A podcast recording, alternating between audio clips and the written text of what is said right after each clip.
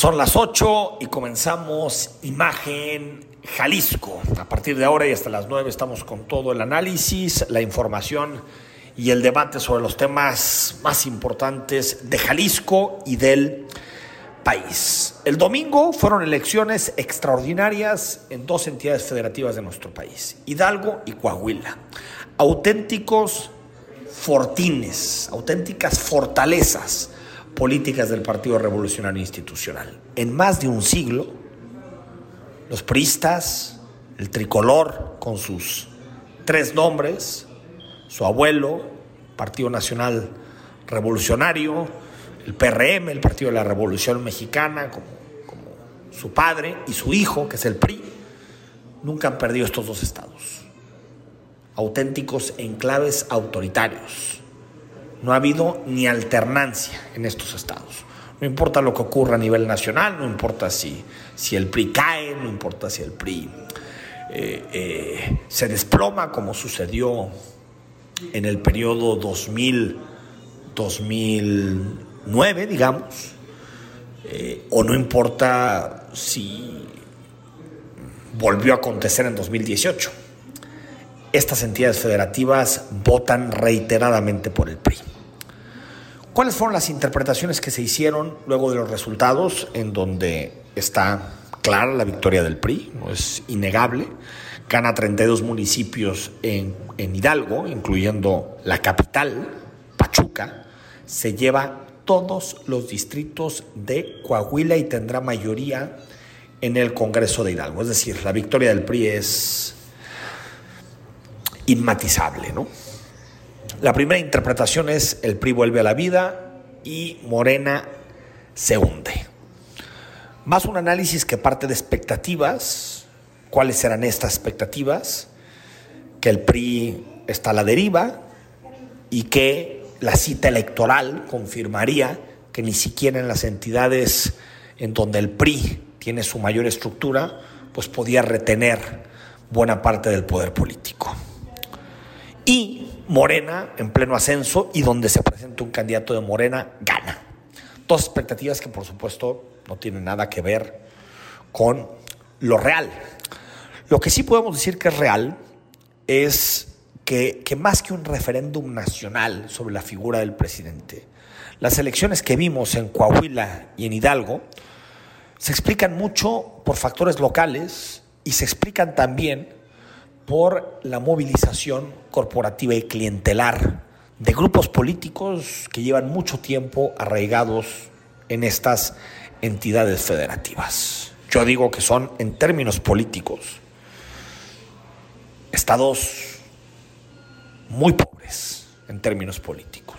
Tendrán en, algunos nichos competitividad económica, productividad, eh, algunos sectores importantes, particularmente en el caso de Coahuila, pero en términos políticos, una pobreza absoluta. Tal vez luego del grupo Atlacomulco del Estado de México, el más poderoso del PRI, después vienen Hidalgo y Coahuila. En Coahuila, los Moreira, gobernando desde hace un buen tiempo, ahora con Riquelme pero se pasaron la estafeta por 12 años los hermanos. Y los hermanos provocaron que la deuda de Coahuila subiera de la noche a la mañana de 1.500 millones a 32 mil millones. Cooptación total del Congreso. Sí, total. Un grupo político corrupto. Y aún así, Coahuila gana todos el PRI gana todos los distritos en Coahuila. Tremendo. ¿Qué pasa en Hidalgo? Eh, hay la articulación de dos grupos políticos. Uno, el del PRI, que donde están personajes de la talla de Miguel Ángel Osorio Chong, de Murillo Cara, son de este grupo, del grupo Hidalgo del PRI. Y otro grupo vinculado a la Universidad Autónoma del Estado de Hidalgo, que se le llama la Sosa Nostra. Un grupo que está en el con media, medio pie en el gobierno y medio pie en la oposición. Es decir, medio pie en el gobierno, perdón, y medio pie en la universidad, en la Universidad Autónoma del Estado de Hidalgo. La articulación de estos dos hacen que sea muy complicado robarle el poder al PRI en Hidalgo. Aún así, a pesar de que está claro que detrás está la movilización, las clientelas y el corporativismo, esto decía Alito, Alejandro Moreno, que estaba eufórico, diciendo, el PRI está de regreso. El PRI sigue de pie. Ganamos en Hidalgo y en Coahuila. Demostramos que la confianza en el PRI gana espacios y nos mantiene fuerte como partido político. Estamos trabajando 24 horas los 7 días de la semana para darte resultados. En el PRI sabemos gobernar y lo hemos demostrado. Hoy es tiempo de seguirlo haciendo. Por las familias de México, estamos de regreso y vamos a volver a ganar. No el PRI no está de regreso. El PRI lo único que hizo fue mantener un poder territorial que ya tenía, unas alcaldías que ya tenía, un Congreso que ya tenía. Y hacerlo a través de la especialidad de la casa. ¿Y cuál es la especialidad de la casa? Movilización a través de los sindicatos, a través de las universidades, cooptación de voto, programas sociales, se acabó. El viejo estilo priista, revestido y con eficacia de la misma manera que lo ha tenido durante décadas en Hidalgo y en Coahuila. Lo que nunca se, lo que nunca cambia es la incapacidad de Morena para reconocer resultados. Sea en una interna, sea en una elección general. Si ganan, por supuesto que todos son maravillosos. O como dice el presidente, como ganamos por tanto margen, pues ni modo que nos hagan fraude. Es decir, si Morena gana es a pesar de los corruptos que son todos. Pero si pierde, no aceptan los resultados. ¿Por qué? Porque hubo prácticas clientelares. Esto dijo el todavía dirigente nacional, supuestamente provisional, Alfonso Ramírez Cuellar. Nosotros no reconocemos hasta estos momentos los resultados que se han considerado como preliminares. Tenemos una cerrada disputa en los distritos de Sabinas, de Acuña, de Piedras Negras y en los seis distritos aquí de La Laguna. Estamos recopilando todas nuestras actas eh, documentando un fenómeno que fue generalizado, burdo, descarado, de compra de votos, del uso de la fuerza pública eh, por parte del gobierno del Estado y algunas presidencias municipales, donde se trató de inhibir, de generar una situación de miedo, de temor, eh, y en las próximas horas, con las actas en la mano, nosotros daremos a conocer los resultados eh, eh, oficiales y también procederemos a presentar eh, las denuncias, a documentar las irregularidades que se, que se generaron en este proceso. También queremos informarles que Morena gana las principales ciudades del estado de Hidalgo. No dudo que haya habido compra de voto movilización, bueno, no solo lo dudo, estoy seguro de que la hubo. Y puerca. De esas imágenes que son lamentables, que todavía en 2020 nuestro país no pueda superar el hecho de que cada elección hay partidos políticos dispuestos a comprar simpatías para mantener el poder y ciudadanos dispuestos a venderse para que un grupo político mantenga el poder. Pero Morena es diferente, opera de manera distinta. Están en ese escalón moral que les permite quejarse y señalar las prácticas de los de enfrente como si no fueran las propias? Pues acordémonos de Pío López Obrador y los billetes de, que le entregaba David León en Chiapas. ¿Para qué es eso? Pues para eventos, compra de votos, para eso es. O se nos olvida los billetazos de Carlos Lomelí en Jalisco, siendo candidato de Movimiento Ciudadano o siendo candidato de Morena. Así operan, a golpe de billetazos. ¿O qué decir de Jaime Bonilla en Baja California? ¿Cómo ganó Jaime Bonilla? ¿A través de qué modelo, de qué método se hizo gobernador del Estado? Es decir, lecciones de moral de parte de Morena, ninguna, ninguna. Han demostrado en distintas elecciones que son igualitos a la hora de operar. Igualitos que casi todos los partidos, lamentablemente. Que cuando llegan las elecciones a regalar cosas para mantener el poder. López Obrador sabe que lo que sucedió el domingo es un golpe también para él, pero prefiere restarle importancia. Así lo dijo en la mañanera. Mire, yo eh, en este caso lo que celebro es que no hubo violencia, que este, acudió la gente a votar, muy poca, pero participaron. Este, y eso es lo más importante, más destacado. Ya eh, las autoridades electorales van a decidir este, quién gana y si hay inconformidades hay procedimientos para este, eh, acudir a esas eh, denuncias y adelante. Lo que nosotros tenemos que procurar es que la elección, las elecciones sean limpias, sean libres, que no haya compra de votos, que no haya...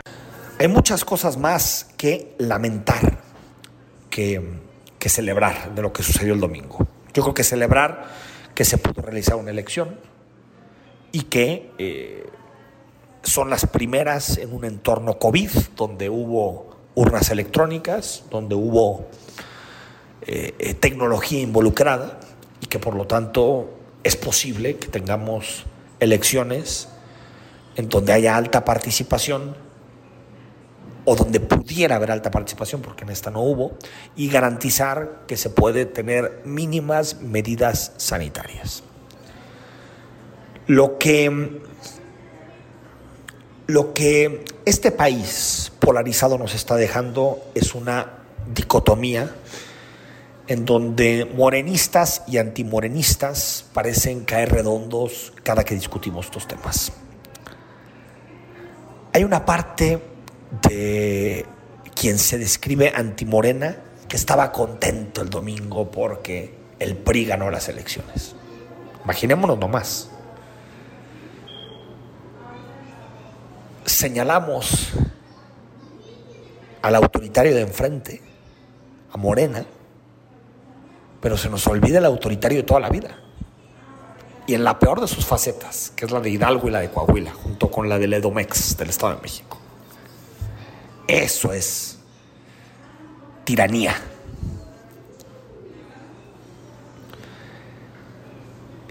Y hay morenistas que con tal de que su partido gane les importa un carajo si sus candidatos son impresentables.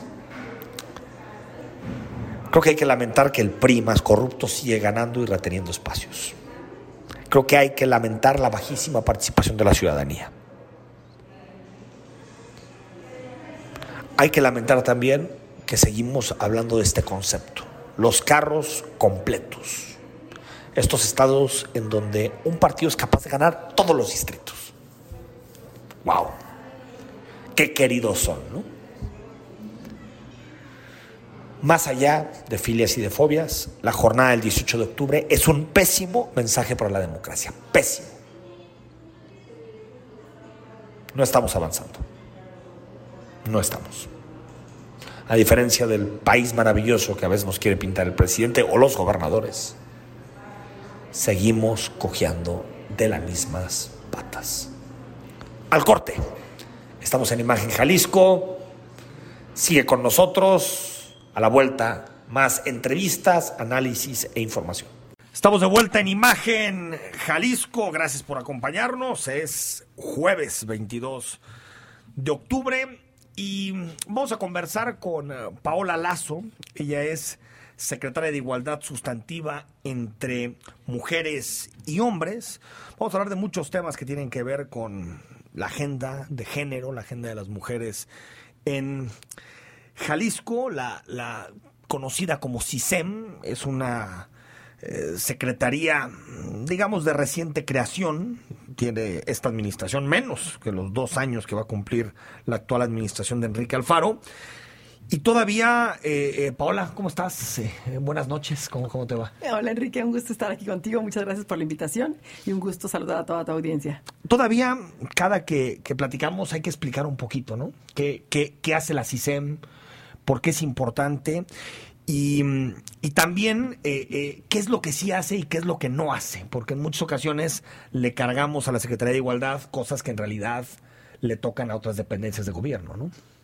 Claro, y dices bien y te agradezco mucho que, me invites a hacer esa aclaración. Bueno, la Secretaría es la Secretaría de Igualdad Sustantiva entre mujeres y hombres y justo, eh, digamos, su razón de ser tiene que ver con eh, la construcción de la igualdad de género, o sea, buscar que en nuestra sociedad si haya eh, realmente una igualdad eh, sustantiva en, las relaciones entre mujeres y hombres y en el acceso a oportunidades, ¿no? Que tengan realmente, que podamos, que se pueda impulsar a través de todas las dependencias un acceso equitativo, justo e igualitario a las oportunidades para mujeres y para hombres, ¿no? Este tiene, digamos, dos brazos centrales de atención y de, y de trabajo, este, que, son por un lado lo que tiene que ver con toda la atención y la prevención y la erradicación de las violencias, sí, para, para ello tiene una subsecretaría con todas sus direcciones y sus áreas, y por otro lado, sí, la atención a la igualdad, ¿no? Entonces, de alguna manera, lo que es la subsecretaría de igualdad y, y esta rama de, de la secretaría,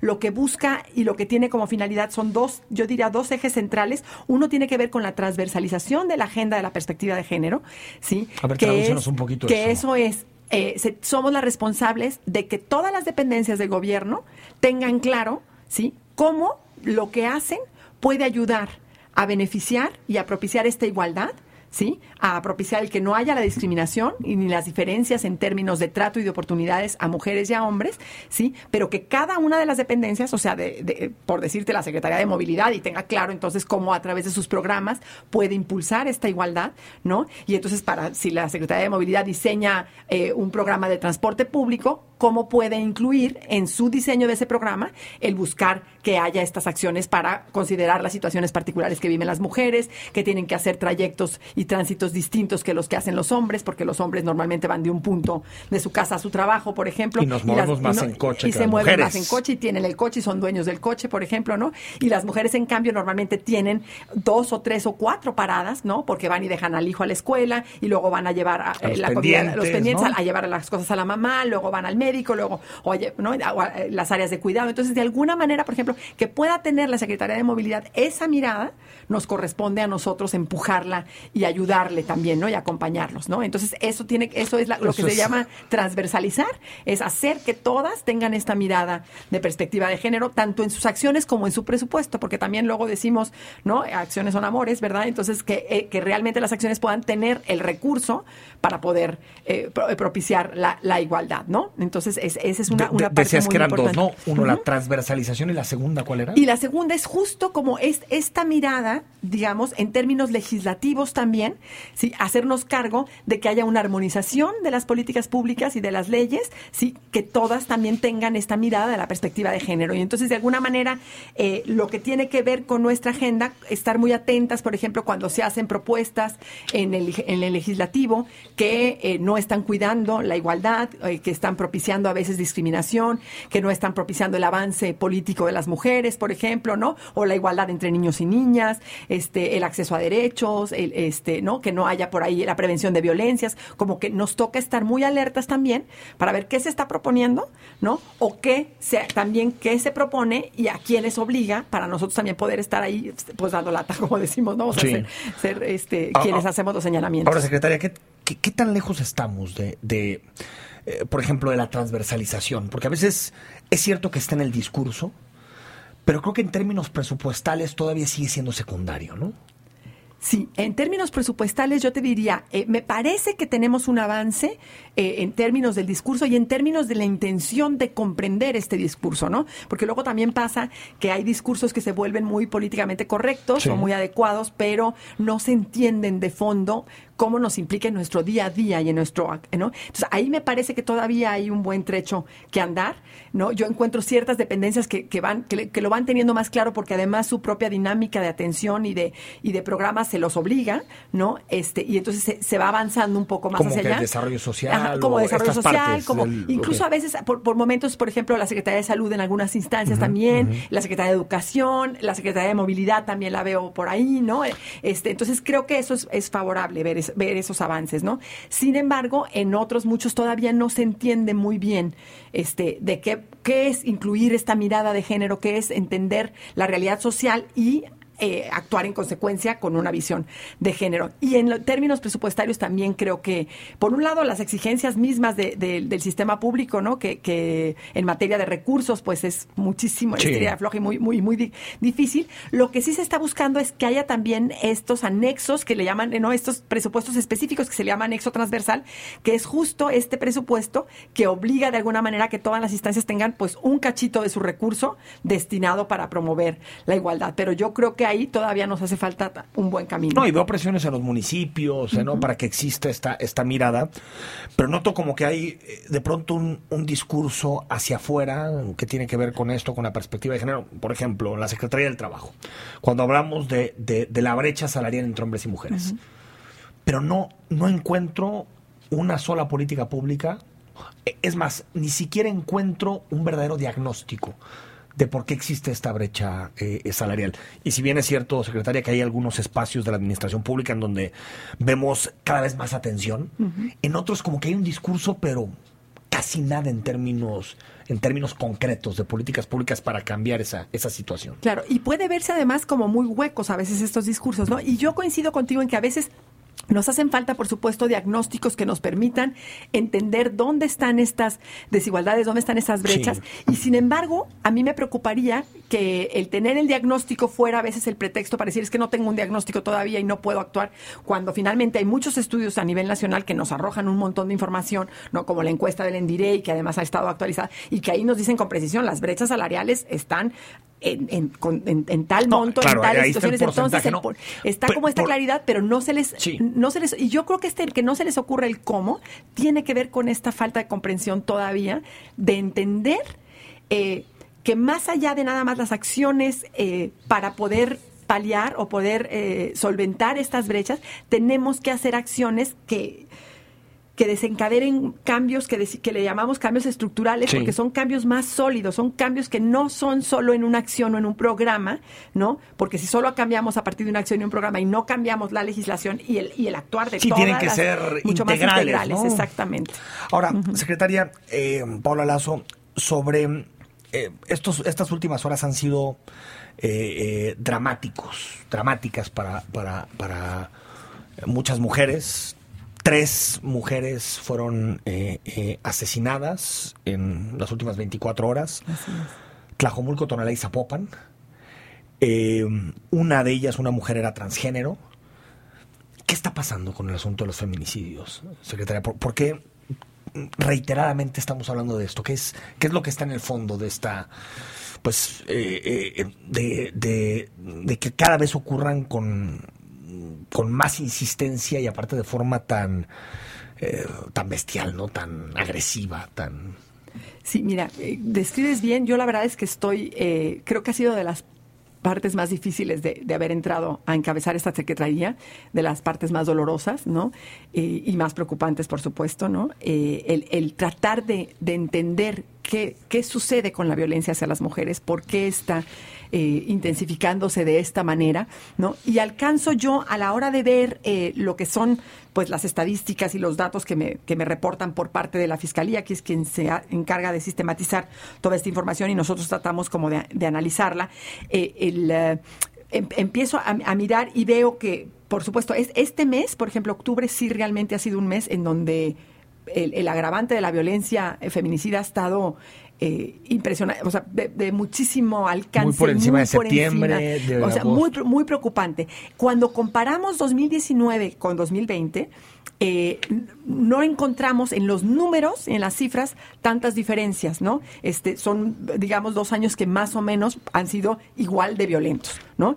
Y yo no me animo ni me atrevo a decir, ah, en este mes tuvimos 11% menos, porque me, muero de la vergüenza, porque me avergüenza incluso decir que, es, que un porcentaje como el 11% menos pudiera ser un avance cuando lo que queremos y deseamos y debemos de tener es ni un solo feminicidio, ¿no? Es algo que tendríamos que, que es lo que tendríamos que buscar. Entonces, eh, pero yo a la hora de, tratar de entender entonces eh, cómo es que lo estamos eh, el, pulso de lo que está sucediendo me parece que es el que está más visible y que los medios sí creo que han estado pudiendo visibilizar, los medios, las redes sociales, eh, la propia conciencia de las mujeres. O sea, a mí me parece que la visibilización que tienen los grupos de mujeres, los colectivos de mujeres y las organizaciones de la sociedad civil que están muy conscientes y muy alertas y están diciendo, ya no puede ser esto más, ¿no? Me parece que esas voces que han estado exigiendo y demandando y diciendo no pueden ser estos tratos, no pueden ser estas violencias, no puede ser esta... Eh, esta agresión con tanta hazaña y con tanto dolo hacia los cuerpos de las mujeres y hacia las vidas de las mujeres,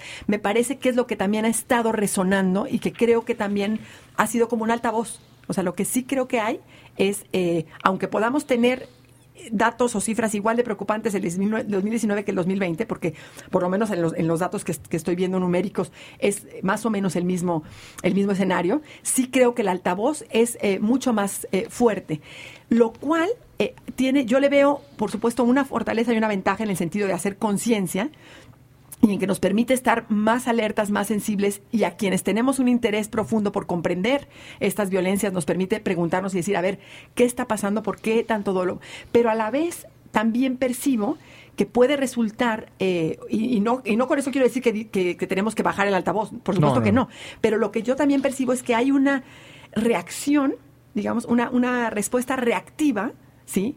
de los hombres violentos en donde me parece que ahí están en, un, en una señal de decir, ah, no, Claro que sí, ¿no? Nosotros aquí seguimos porque está, porque de verdad, culturalmente, muchísimos varones se sienten dueños de, las mujeres, se sienten dueños de los cuerpos de las mujeres. Y entonces es esta idea de si no eres mía, no eres de nadie, y entonces yo te la cobro. Eh, si no, y veo también además las narrativas de muchos de los medios de comunicación que tampoco nos están ayudando a la hora de construir la descripción, por ejemplo, de los casos terribles de feminicidio, que todos lo enmarcan y lo narran diciendo una discusión de pareja y una crimen pasional, ¿no? Un crimen pasional. Siguen poniendo ¿no? esta visión que coloca a la violencia de género como una cuestión íntima, como una cuestión de pareja. Y no es así. Es una cuestión cultural, es una cuestión social que tenemos que atender Entonces, con todas sus, bases. Eh, eh, viendo los casos como los has analizado, Secretaría, ¿Crees que es una reacción machista al despertar de la, al despertar de la conciencia más feminista? Yo creo que sí. yo, lo, este, yo, lo, este percibo, yo lo percibo así y varias estudiosas de, de, los estudios de género eh, lo plantean así. ¿no? Rita Segato, que se ha encargado de estudiar por, por muchos años la violencia hacia las mujeres y, la, y cómo, por ejemplo, en, tiempos de guerra, este, ¿no? El, el, eh, el, daño y la, el agravamiento de esta, de esta violencia se, se ensaña específicamente con los cuerpos de las mujeres. Ella habla de una reacción este, ¿no? de resistencia a este empoderamiento femenino, a este, eh, las mujeres ocupando los espacios públicos, las mujeres diciendo ya no más, las mujeres parando el acoso callejero, ¿no? Entonces sí hay una cierta resistencia y entonces creo que ahí nos obliga eh, a tener una, una medida estratégica que pueda ayudar eh, a la sociedad en general y a estos varones a entender que la igualdad de género no es un, unos contra otros, ¿no? Sino es justo cómo sumamos y cómo construimos espacios donde haya de verdad trato digno para todas. o sea, el trato digno tendría que caber en todos los espacios de la vida social, ¿no? Y tendría que darse el trato justo, el trato no violento, el respeto hacia las personas, hacia las mujeres y hacia los niños, las niñas, hacia todo el mundo, tendría que poder estar instaurado sin que nadie se sintiera amenazado, ¿no? La igualdad en los cargos políticos, la igualdad en, en el acceso a recursos, la igualdad en los sueldos, en los salarios, en la oportunidad, tendría que ser algo que todos y todos quisiéramos, ¿no? Que no se, sería ideal que no se sintieran amenazados. Pero todavía no lo hemos logrado, ¿no? Porque este sistema patriarcal y tan machista no permite que se vea desde ahí, ¿no? Vamos al corte, estamos con Paola Lazo, unos minutos más con la secretaria de Igualdad Sustantiva entre Mujeres y Hombres.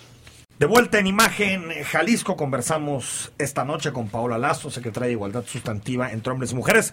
Recuerda que también cuando concluidito recién el programa, a partir de las 9 de la noche, nos puedes escuchar también puedes escuchar el podcast en, Spotify, lo subimos cuando acabe el programa para que si no pudiste escucharnos, puedas hacerlo pues en casa, cuando estás haciendo ejercicio. Ahora sí que a cualquier hora del día puedes escuchar el noticiero de imagen Jalisco. Estamos platicando con Paola Lazo sobre mm, violencia, porque comenzamos la semana con tres mujeres que fueron eh, asesinadas, feminicidios.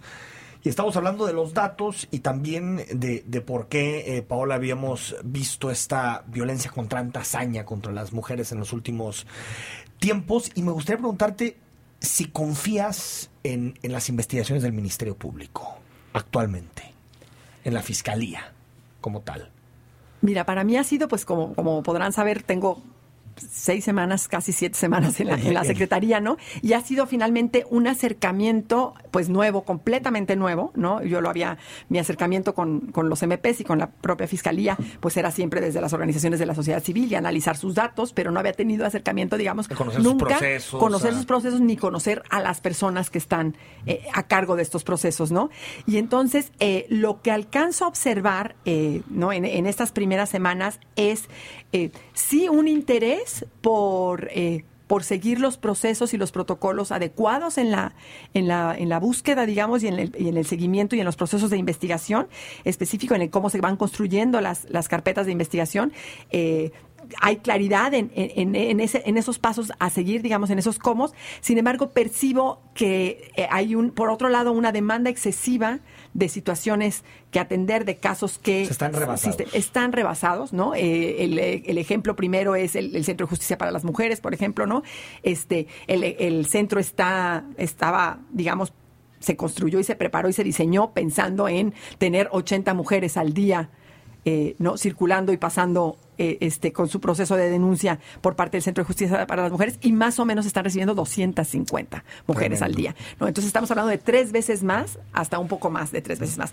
Y entonces esto multiplícalo en todos los escenarios, ¿no? Entonces ahí es donde yo siento que eh, hacen falta, hace falta personal, hace falta recurso, hace falta eh, también procedimientos, incluso también plataformas adecuadas para que una información se pueda pasar a otra, o sea, que de una dependencia le pasen a otra dependencia y que se pueda y que no tengan que repetirse todos esos procesos que por un lado entorpecen ¿no? El, en términos de tiempo, pero por otro lado en términos de tratarse de mujeres que han sido víctimas de violencia y que han vivido situaciones particulares de violencia, pues es volver a porque tienen que volver a contar, tienen que volver a narrar, tienen que volver a acordarse de la escena, tienen que, ¿no? Entonces, bien que mal, no estamos hablando ¿no? de un proceso en donde estamos haciendo un shampoo y estamos afinando la tapadera, no, estamos hablando de mujeres que han vivido agresiones, que han vivido violencias y que en muchísimos de los casos han sido violencias de personas a quienes ellas confiaban, a quienes ellas querían, a quienes ellas respetaban o admiraban, ¿no? Y entonces, pues este es un agravante más, ¿no? Entonces, ahí es donde, donde veo yo...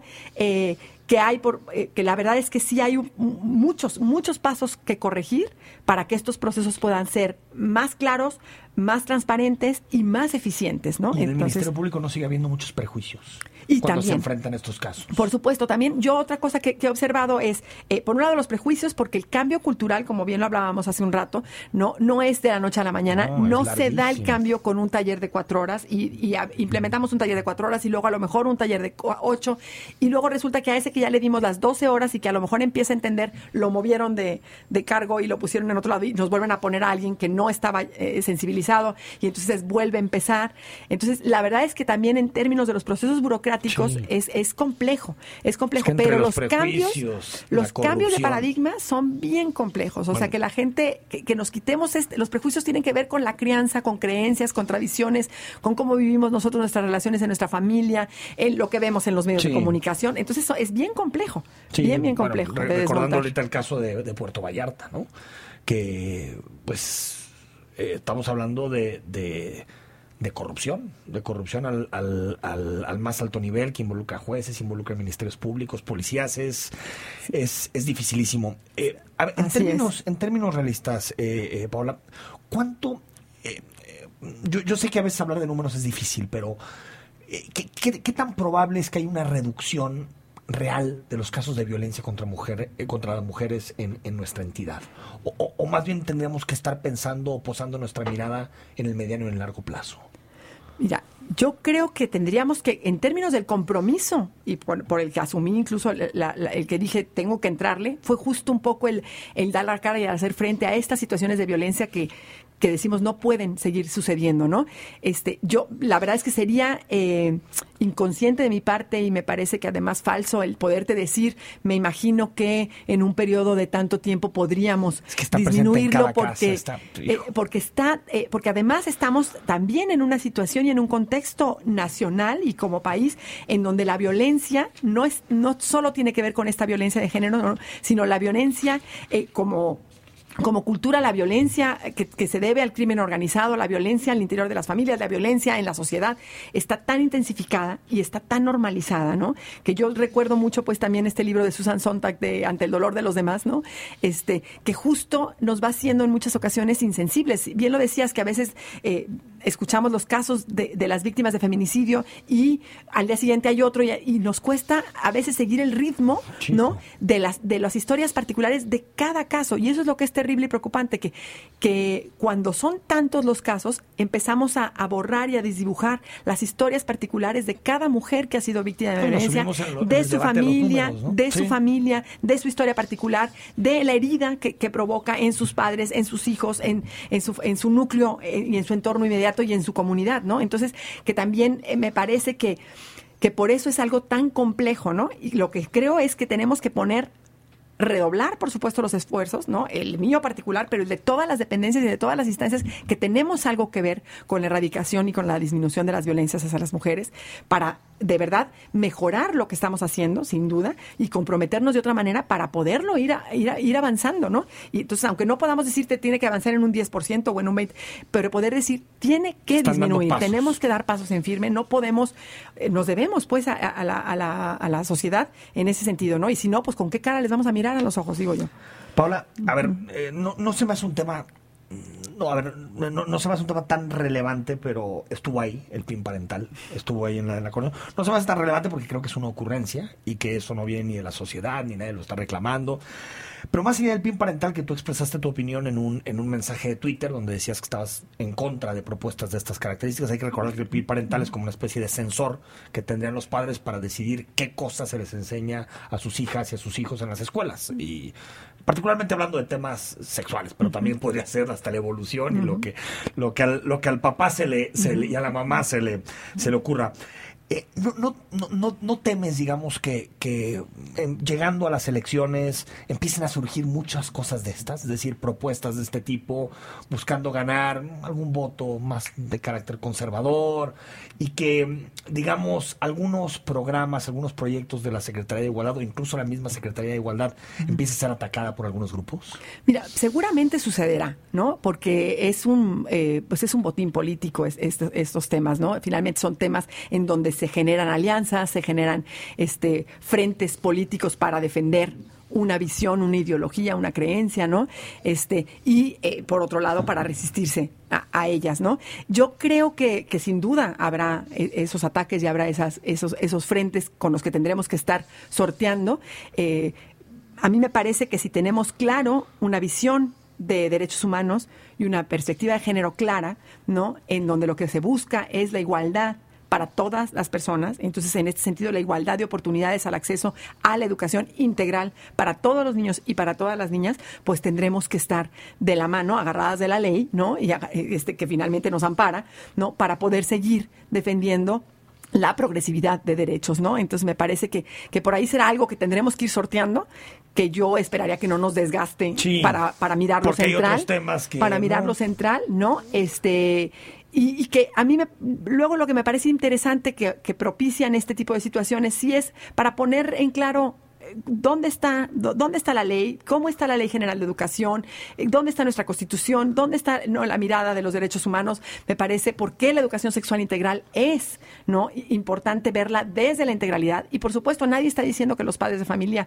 no tienen el derecho a educar a sus hijos, pues son Sí, los no. primeros que tienen el derecho. Pero en la escuela sin ellos embargo, deciden qué eh, ven sus- sin embargo, sus- esta parte, ¿no? Esta, esta, esta visión de qué currícula sí se enseña o qué currícula no, ¿no? Que además eh, a mí me parece muy interesante porque si se meten a revisar realmente los programas de la Secretaría de Educación Pública, pues son Falta una chulada de muchísimo. son una chulada de programas y muchísimo de lo que se dice que, que estos programas proponen es, es falso, no es verdad que proponen todas Mm, sí. esas cosas que terribles que se dicen, ¿no? Entonces que, que, y que lo ven como terribles y además mm, eh, pues no lo son, pero como- pero además no es así, ¿no? O como la ideología de género, ¿no? Que Claro, que que fíjate que ahorita es muy interesante cómo lo colocas porque si bien dices en el Twitter, yo puse el, colocamos el pronunciamiento que construimos este, al interior de la Secretaría, este, y justo nosotros hablábamos de educación sexual integral y de perspectiva de género y enfoque de género, ¿no? Este, y muy curioso porque a la hora que lo retoman los medios de comunicación, los medios de comunicación metieron la palabra ideología de género cuando en ningún espacio de No, mi que- pronunciamiento está, porque además no hay ideología de género. Esa Eso es no una existe, palabra eh. que justo se inventaron pues todas estas personas de ultraderecha que dicen que es una creencia la perspectiva de género y que los estudios de género son una creencia, cuando son estudios sólidos, científicos eh, en términos de las ciencias sociales y de la investigación que se viene haciendo por más de 50 años, ¿no? Entonces no tiene nada de ideología, es toda una, una perspectiva académica y de estudio, ¿no? Y es una visión Sí, este, y lo que, ¿no? y lo que estos grupos formal. le llaman ideología de género es a quien apuesta por la igualdad. Así es. Básicamente. Así es, ¿no? la igualdad entre hombres y mujeres. Entonces, es- pero esta palabra a mí me llamó mucho la atención cuando Sí, vi, cuando vi sí. las notas de, de- de los medios. Dije, mira qué chistoso que los medios le pusieron, le cambiaron a mis palabras y le metieron la palabra La- la ideología, palabra ideología de cuando género. yo no la había colocado en ningún momento, cierto, ¿no? Y entonces esas, esa- entonces creo que también hay que trabajar ahí con los medios, Mucho, también para, mucho. para echarnos la mano y decir, a ver, hay que ser transparentes en- a la hora de, de pro- de propiciar la información y hay que propiciar el diálogo, la discusión, por supuesto, pero eh, equitativamente, enfrentarnos ¿no? Sin, uno al otro ¿no? y- sin generar ese tipo de fricciones que, que no necesitarían estar ahí, ¿no? Secretaria, hablamos pronto. Ay, muchas gracias, Gracias. Enrique. Muchas gracias. Buenas noches y gracias a toda tu audiencia por Gracias. escuchar. Al corte, seguimos en imagen. Estamos de vuelta en imagen Jalisco. Gracias por acompañarnos. Estamos en jueves, juevesito por la noche y hablamos de Suaré, zona real, un estupendo lugar en nuestra ciudad para invertir en tu patrimonio. Si tienes ahí un dinerito, sabes que los tiempos difíciles como este que estamos pasando del COVID son oportunidades para invertir. Y hoy lo platicamos con Jorge León, que es que forma parte de Suaré, Suaré Zona Real. Jorge, ¿cómo estás?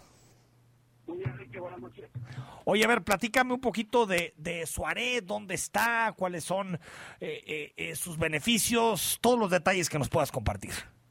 Claro que sí, Enrique. Mira, Suaré está ubicado en el corazón de la zona real. Eh, es un desarrollo, pasando por ahí, de tierra de amonía, lo has ubicado perfectamente. Es un desarrollo de lotes. Tenemos lotes de 244 metros hasta 220 más grande. Eh, es un desarrollo que tiene dos accesos, que también está súper interesante. Un acceso por la calle de Sí. Solares, de la calle principal de todos Solares, y otro acceso por la Moncolona, ¿no? la calle del Tecnológico de Monterrey. Eh, es un desarrollo que va a tener una mega club con amenidades, alberca, gimnasio, un nuevo concepto que tenemos un que así se le llama, este, y tiene dos parques, un parque central que va a tener un carril de running todo alrededor del, del parque, Ah, qué padre. un parque temático para entrar como corona, ¿no? Este parque temático tendrá luces y de noche, mucho sonido, y este, también tendrá juegos infantiles para niños, y será pet friendly, ¿no? Eh, este informe como tal, ¿qué beneficio tiene? Número uno, que estamos en preventa. Por tanto, ahorita los precios están muy accesibles, tenemos formas de pago muy flexibles, te puedo platicar, pero literalmente tienes todo al alcance de cinco minutos. Lo que me digas, centros comerciales, eh, farmacia, etcétera, etcétera, tienes todo, todo muy cerca. Y como planes que tengo ahorita interesantes, pues tengo descuentos de contado, bastante de descuento. Ujú. formas de pago de financiamiento directo hasta 48 meses. Eh, tengo un plan que paga 50% dividiendo en distinciones y el 50% cuando, cuando ejecutiva. Nosotros entregamos en julio 2021. Ok. Es muy buen momento como ustedes para invertir, porque ahorita estamos en la pareja como concepto.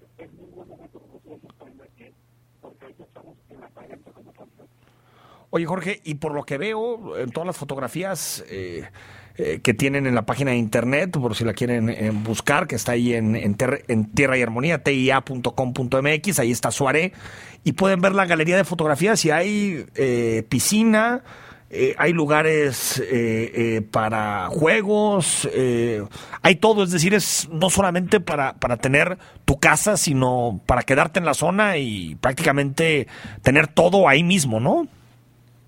Por supuesto, tiene toda la vuelta de la esquina, tiene dos parques, el parque solar Sí.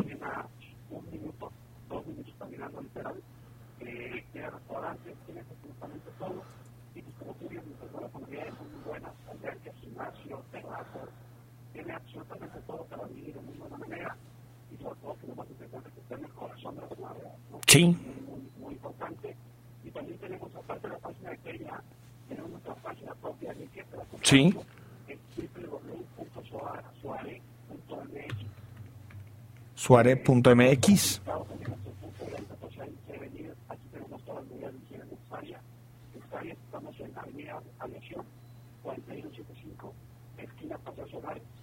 Y también nos pueden contactar por WhatsApp o llamada telefónica al teléfono 33 31 49 56 60.